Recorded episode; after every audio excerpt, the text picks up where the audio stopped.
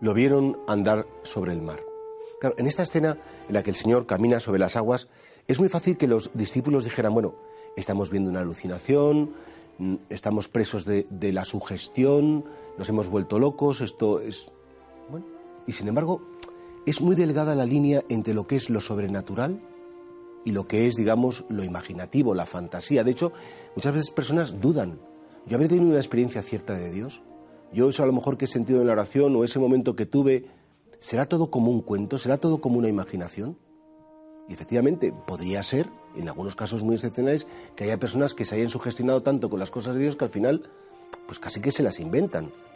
Pero Dios, cuando se queda con nosotros, cuando se nos manifiesta, hay una, una forma muy clara de saber si ha sido real. Si esa manifestación de Dios me lleva a ser mejor si esa manifestación de Dios me lleva a querer más a la gente, a ser más comprensivo, sobre todo si esa manifestación de Dios me lleva a querer cambiar mi vida. Ese deseo de cambiar, ese deseo de querer vivir con paz, ese deseo de, de, bueno, pues, pues de como ser alguien que llene más la vida de los demás, es lo que autentifica mis encuentros con Dios. Y por eso, claro, cuando viene a andar a Jesús dirán, ¿será un fantasma? Pero no, Jesús sube con ellos, Jesús mm, les apoya y, en definitiva, continúa su vida más cercana porque comprende que es más poderoso con Él.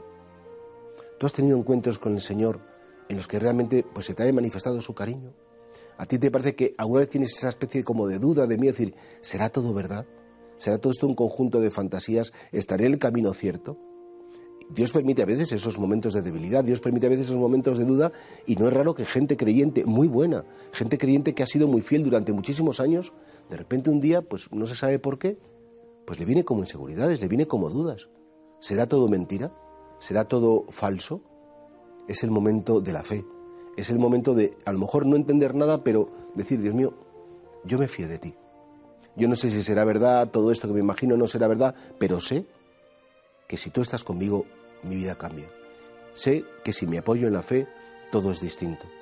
Eso, claro, es el momento en el cual, bueno, pues tenemos que fiarnos mucho del Señor. Es el momento en el cual decir, mira, las dudas sé que están ahí, pero no las tengo que hacer caso. No me puedo dejar gobernar por ellas, sino que tengo que intentar, en la medida de mis posibilidades, ser muy coherente con aquellos o con aquel a quien yo le prometí mi vida, le prometí mi amor. No hay que tener miedo de que a veces nos parezca que, dudamos, no hay que tener miedo que a veces nos parezca que vemos fantasmas, no tenemos que tener miedo que a veces podamos pensar que es todo fruto de la imaginación, aunque fuera una imaginación, es buena, que fuera una imaginación nos hace mucho bien a nosotros y nos hace mucho bien a los demás. Por eso, aunque a veces nos parezca que todo es muy raro, el Señor siempre está ahí.